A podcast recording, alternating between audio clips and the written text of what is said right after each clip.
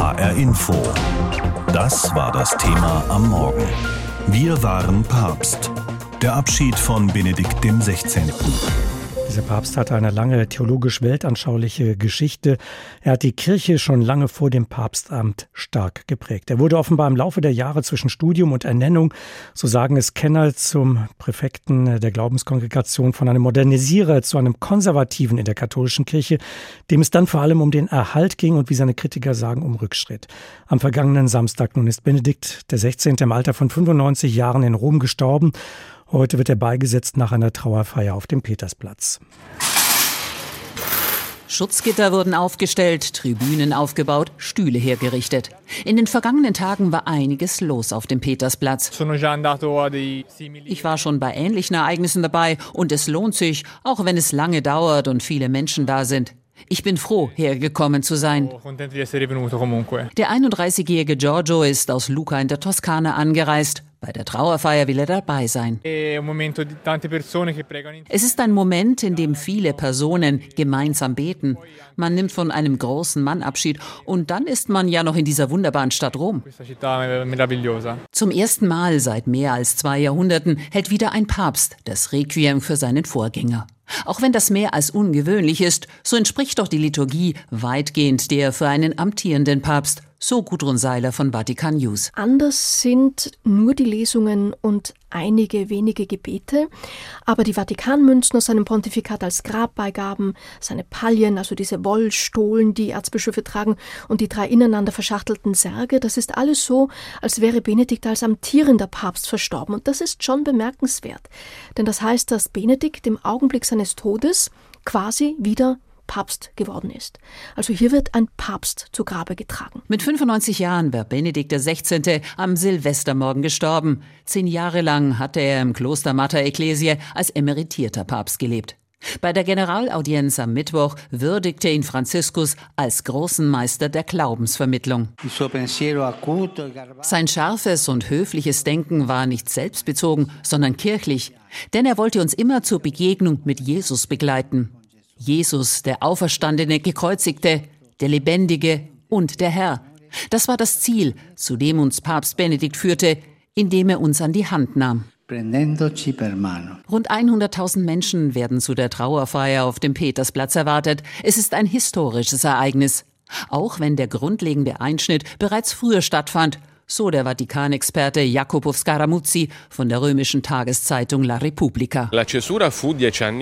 Die Zäsur ist vor zehn Jahren passiert mit dem historischen, revolutionären Rücktritt von Benedikt XVI. Das war in der Tat ein Wendepunkt. Seitdem haben wir in den letzten zehn Jahren ein beispielloses Zusammenleben eines amtierenden und eines emeritierten Papstes erlebt, das mit der Beerdigung nun ihren Abschluss findet. Nach der Trauerfeier wird Benedikt in der Papstgruft unter dem Petersdom bestattet. Aus Deutschland reisen die Vertreter aller Verfassungsorgane an, so etwa Bundespräsident Steinmeier und Bundeskanzler Scholz. Aus Bayern kommt Ministerpräsident Söder. Auch viele Pilger haben sich aus der Heimat des gebürtigen Bayern Josef Ratzinger auf den Weg gemacht. Aus Rom berichtete Elisabeth Pongratz. Dort wird heute der emeritierte Papst Benedikt XVI. im Petersdom beigesetzt. Er wird sehr kritisch gewürdigt in diesen Tagen. Die einen sehen in ihm einen rückwärtsgewandten Papst, aber er galt anderen auch als ein Vermittler zwischen den Religionen, trotz seiner umstrittenen Regensburger Rede zum Islam. Als jemand, der sich für die Einheit der Christenheit aussprach, als ein Intellektueller, als jemand, der für Gewaltlosigkeit eintrat und einer, der gewusst habe, wann er gehen muss, anders als die Päpste in den Jahrhunderten zuvor. Darüber habe ich mit Christian Weisner gesprochen. Er ist Mitbegründer der Kirchenbewegung Wir sind Kirche in Deutschland. Was war denn für Sie gut an Benedikt XVI.? Was können Sie seinem Pontifikat abgewinnen?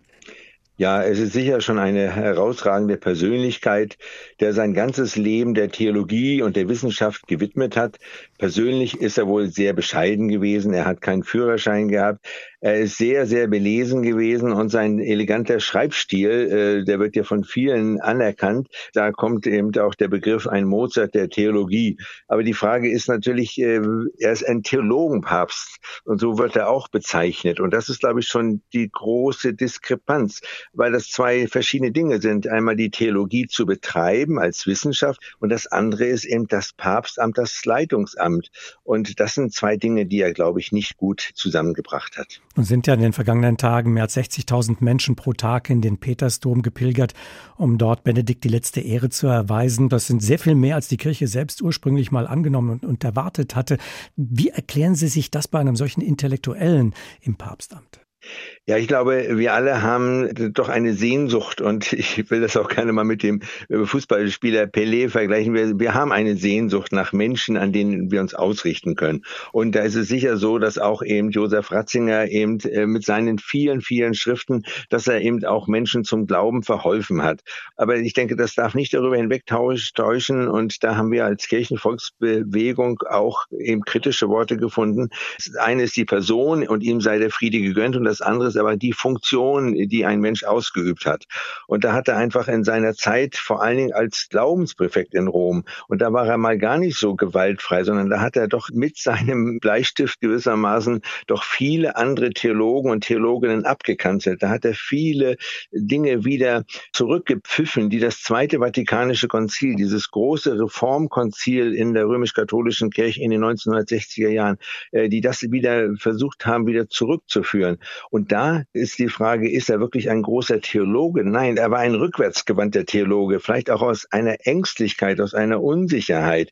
Er war jetzt in dem Jahr 1968 Professor in Tübingen, da wo es die Studentenunruhen gab und damit ist er überhaupt nicht klargekommen. Er ist dann an die ruhige Universität Regensburg gegangen, machte dann gewissermaßen danach die kirchliche Hierarchiekarriere als Bischof von München und Freising und dann als Glaubenspräfekt und dann nachher als Papst. Es ist ein langer Lebensweg, der letztlich aber auch widerspiegelt, wie es um die römisch-katholische Kirche geht. Also einerseits den Versuch, in der Moderne anzukommen, anzuschließen, anschlussfähig zu sein, auch an die modernen Wissenschaften, dann aber doch wieder ängstlich erstarrt, ja nicht das Alte aufgeben, äh, die Frauen sollen weiter aus der Kirche ausgeschlossen sein. Da hat er an diesem alten Kirchenbild nachher wieder festgehalten und das ist vielleicht die große Tragik dieses langen Lebens. Und sagen ja einige, Benedikt hat aber durchaus auch klare Kante gezeigt, zum Beispiel beim Missbrauchsskandal der katholischen Kirche. Er war der erste Papst, der sich für den sexuellen Missbrauch von Kindern durch katholische katholische Geistliche entschuldigt hat und sich auch mit Opfern getroffen hat, war er am Ende eben doch weltoffener, weltzugewandter, als äh, viele ihm das unterstellen? Ja, was er in dem Missbrauchsskandal gemacht hat, ist richtig. Er war der erste Papst. Johannes Paul II. hat das mal in einem Halbsatz beim Weltjugendtag in Toronto erwähnt und hat immer noch gedacht, äh, die böse Welt will die Kleriker, die Priester verraten. Aber auch Josef Ratzinger hat das ja erst sehr, sehr spät gemacht. Und das wird leider in vielen äh, Berichten immer vergessen. 1995 gab es schon den Missbrauchsskandal des Wiener Kardinals Hans-Hermann Grohr, woraus die Kirchenvolksbewegung in Österreich und weltweit entstanden ist. Und äh, dann gab es im Jahr 2000 in den USA die großen Skandale, worüber eben äh, einige Bistümer finanziell bankrott gegangen sind aufgrund der Entschädigungsleistungen.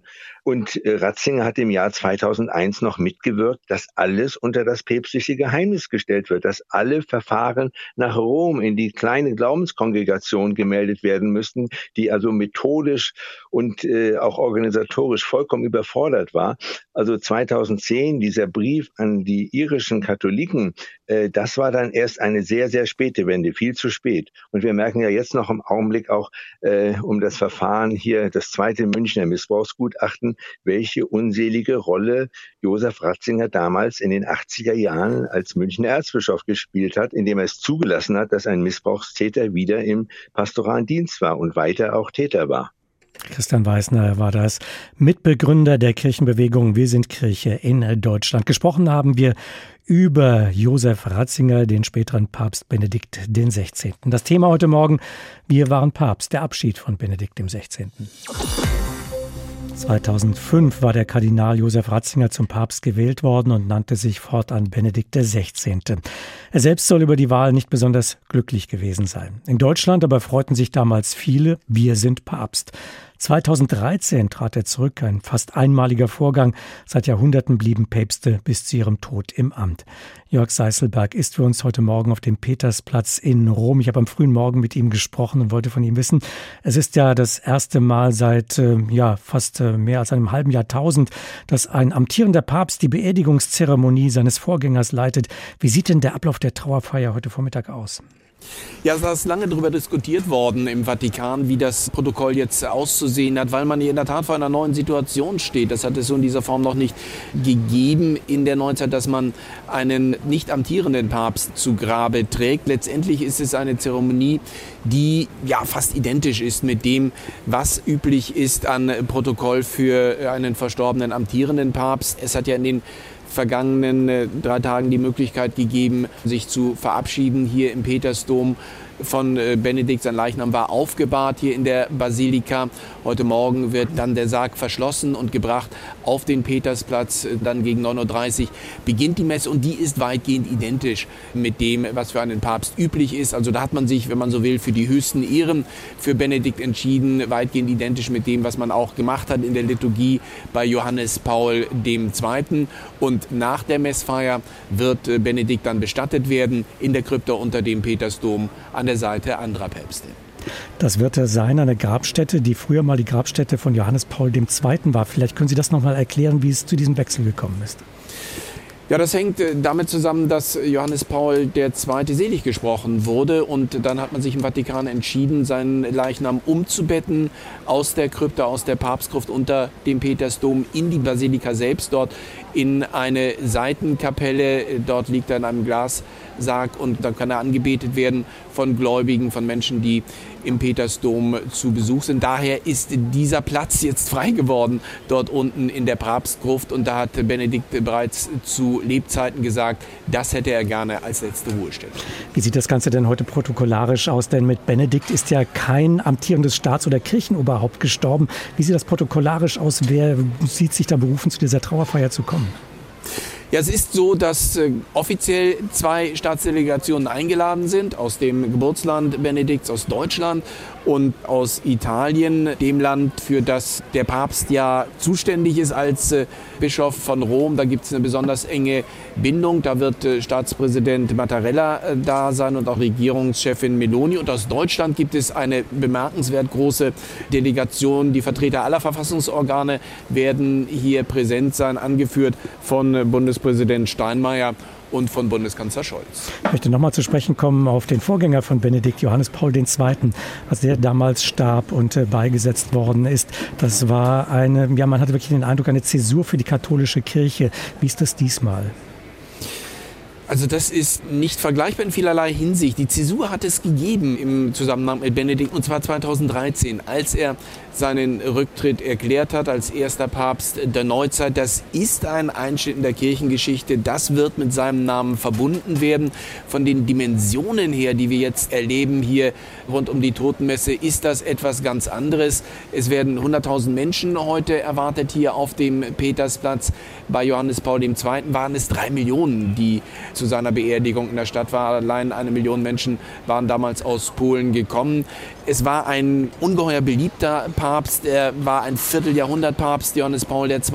Und das darf man auch nicht vergessen. Wir reden jetzt über eine Situation, wo Benedikt seit zehn Jahren halt nicht mehr Papst ist. Und er war eher ein respektierter Papst, hat nicht die Emotionen bewegt, wie es bei Johannes Paul II.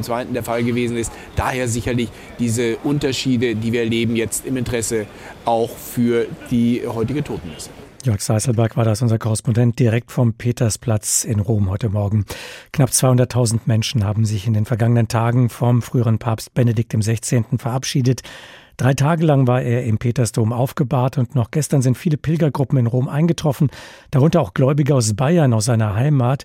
Und sie werden heute auch an der Trauermesse teilnehmen. Anna Giordano hat einige von ihnen getroffen. Ein bisschen müde sind nicht nur Manuela und Florian nach der langen Anreise, sondern alle Mitglieder der Reisegruppe. Trotzdem haben sie nach der Ankunft in Rom den erstbesten Moment genutzt, um sich in die lange Warteschlange vor dem Petersdom zu reihen. Ich war schon öfters im Petersdom selbst. Es war eine ganz andere Stimmung im Petersdom wie den anderen Male zuvor.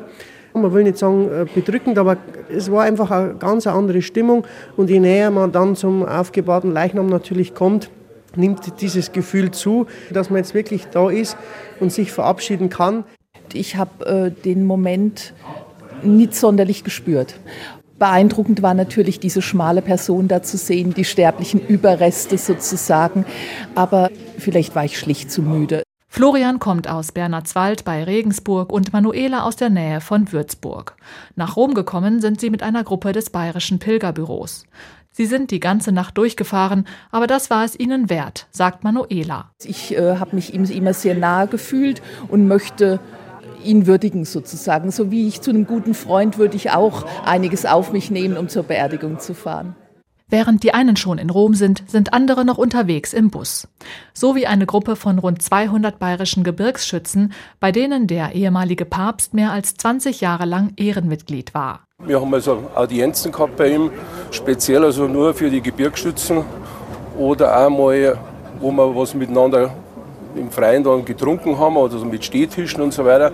Und dann haben wir direkt einmal mit dem Papst einmal uns kurz unterhalten können.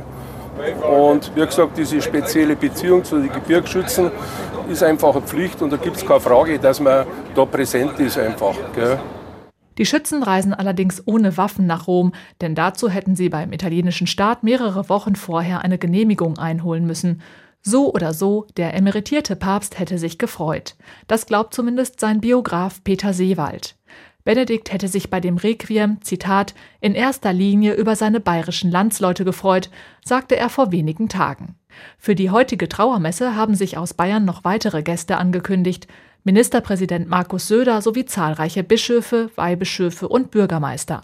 Darunter Kardinal Reinhard Marx, Erzbischof von München und Freising, der Regensburger Bischof Rudolf Voderholzer und der Bürgermeister von Magdel am Inn, Benedikt Dittmann.